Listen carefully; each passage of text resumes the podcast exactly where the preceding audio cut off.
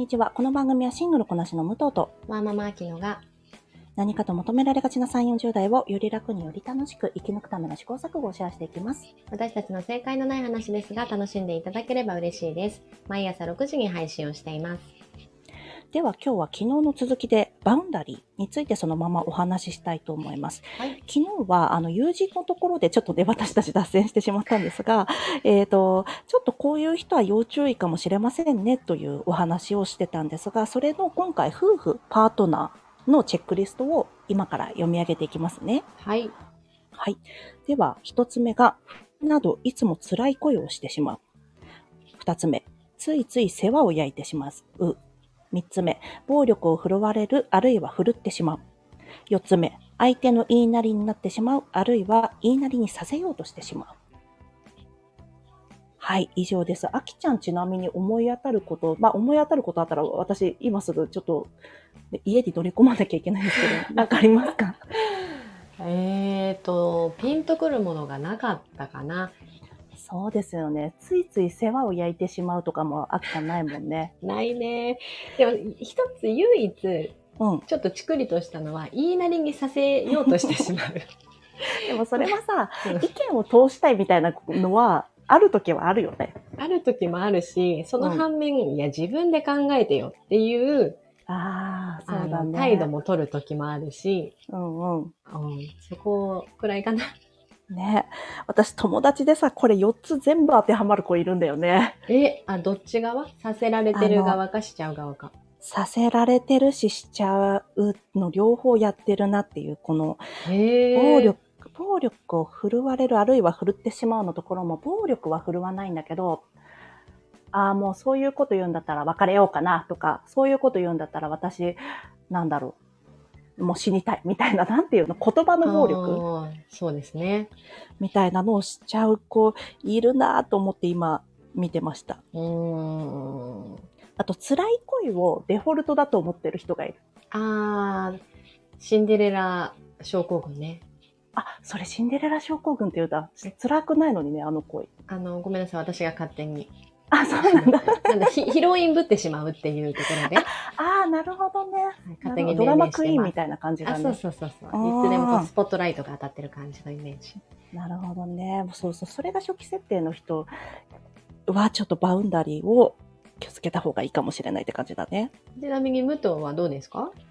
私は、こん、あ、うん言いなりになってしまう、あるいは言いなりさせようとしてしまうのところが、ちょっとあるかもしれませんね。それはささせようとしてしまう方が？させようとしてしまう。なんか、議論で別にさ、論破とかしたくないですよ。論破っていう言葉も好きじゃないし、でもなんか、向こうが、え、その言葉ちょっと誤認してます、誤謬してますよねっていう時とかすっごい言っちゃう。ちょっ許さない。想像ついちゃった。そうそう、つくよね。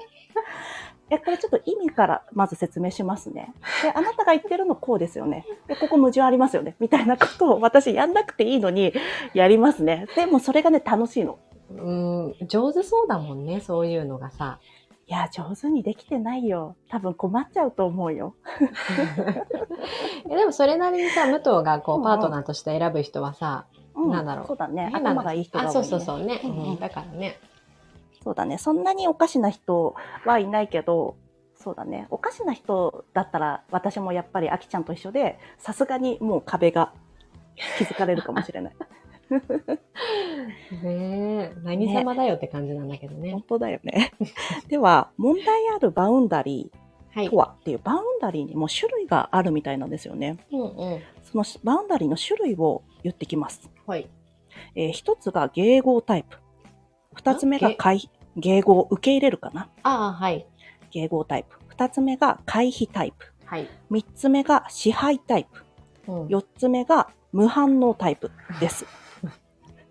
これちなみにちょっと中身説明すると、迎合がノーって言えない。自分の言動や行動に対して罪悪感を覚えたり他人に支配されやすい。うん自分で相手との境界線を設定するのが難しい。で、回避がイエスを受け入れられない。相手からの愛を受け入れることが難しく、深い関係になろうとすることを避けるタイプなんだって。で、えー自分の意見を主張することが苦手。私これじゃ絶対ないな。そうね。そうだね。で、三つ目が支配タイプ。お、来たよ。脳を受け入れない。えー強引あるいは操作的に相手の境界線を犯そうとする。相手に罪悪感を植え付けようとする。さすがにここまではしなかったかです。よかった。で、四つ目が無反応タイプなんだけど、イエスと言えない。相手を愛するという責任を持つことに対して抵抗する。自分で責任を取ろうとせず相手に委ねる。なんですって。うん。なんか、どう？当てはまるものある？あきちゃん、ノーと言えないとか、うんノーを受け入れない、イエスと言えない、受け、イエスを受け入れられないとか何かある？そこら辺はないけど、まあん一番なんか近しいのは無関心、無関心だっけ？あ、イエスと言えない。あの、相手を愛するという責任を持つことに対して抵抗する。自分で責任を取ろうとそうそうせず、相手に委ねる。あーあ、そんな感じしないけどね。本当？たまに出す我関節感？ああ、我関節感。私にはやっぱりしないから、やっぱ近い人にしてるってことかな。あーあ、でも逆にそれは遠い、遠いというか、うんうん。深くなるつもりがない方に出すよね。あ、そうかもね。そっか。なるほどね。じゃあ、バウンダリーを作るために必要なことがあるそうなんで、これをちょっと言ってきますね。はい。えー、まず、バウンダリーの薄さ、問題に気づく。人と会う機会を減らしてメンテナンスする。えー、三つ目が自分の心の声に耳を傾ける。四つ目、グラウディングを意識する。これ、この間ちょっとあきちゃんの、えー紹介をした時に今言ったやつですね。で、5つ目がアサーティブなコミュニケーションを身につけるなんだけど、はい。なんだろう。あきちゃん自分のさ、バウンダリーの薄さ問題に気がつくっていうのは全然関係なさそうだね。そうですね。あんまり感じないかな。ちなみにここにもね、チェックがあって、怒りの感覚や違和感が自分の中に湧いてくる。うん私が解決してあげなければと感じる。とか、断ることに罪悪感を覚える。相手に嫌われるかもということが頭から離れない。なんだって。うん。ある？当てはまるものある？あー私はあんまりピンとくるものはなかったかな。武やっぱり、私もないんですよね。私、バウンダリーあるのかなもしかして。そうかもね。相手に嫌われているかもということをあんまり我々二人とも考えないかもしれないね。そうだね。ね、これさ、この、さっき、ついさっき私たちの二人の間に起こった出来事話してもいい？うん。何？あのさ、今日、えっ、と、じゃあこの時間に、えーやろうねって言ってたやつを、あきちゃんがお子さんの病院に行くからちょっと遅れますって言った時に、でも、なんだっけ、その時に書いてあったのが、なのでちょっと遅い時間になるねっていうのを連絡してくれたじゃん。はい。で、私は、その時に、無理しなくていいよじゃなくて、あの、別の日に動かそうかじゃなくて、オッケーオッケー、後でねって送ったじゃん。そうだったっけ？うん。そうなの、そうなの。で、これを私、あ、これ私無理しなくていいよって言って、あの、言う人は言うし、中止しようかって言う人は言うところだったなってその後思ったんだよ。で、その後送ってくれてるよね、それ。そう、そう、それ思って言ったんだけど、でも私そうやって言ってこられるの嫌いだなと思う思ったの。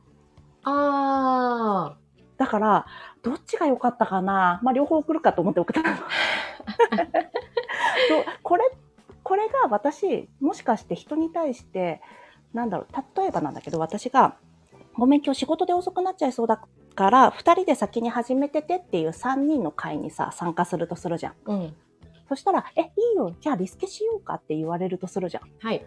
や、二人で先に始めててって言ったんであって、リスケしようって言ったのではないけど、これはっていう時があったりするんですよ。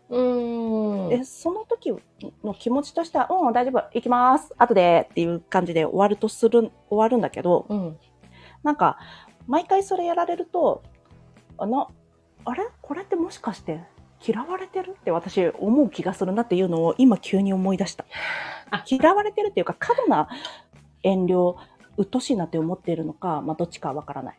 あーもう、そこもさ、関係性だけど、武藤が気使って2つの、うんあの、表現の仕方で送ってくれたけど、うん。私は武藤に対して、うん。なんだろう、いい意味で遠慮はないから、うん。リスケしたかったらはっきりじゃあごめん、リスケにお願いって言うし、そうだよね。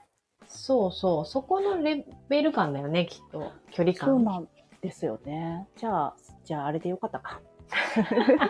ここで収録中に答え合わせしたんですけど。でもたまにやっぱりその自分がやった言動に対して答え合わせをしたい瞬間っていうのはあるよね。相手から嫌われたくないっていう過度に思ってるわけじゃないけど、今うんうん私正解だったかなって気になるのはもちろんある。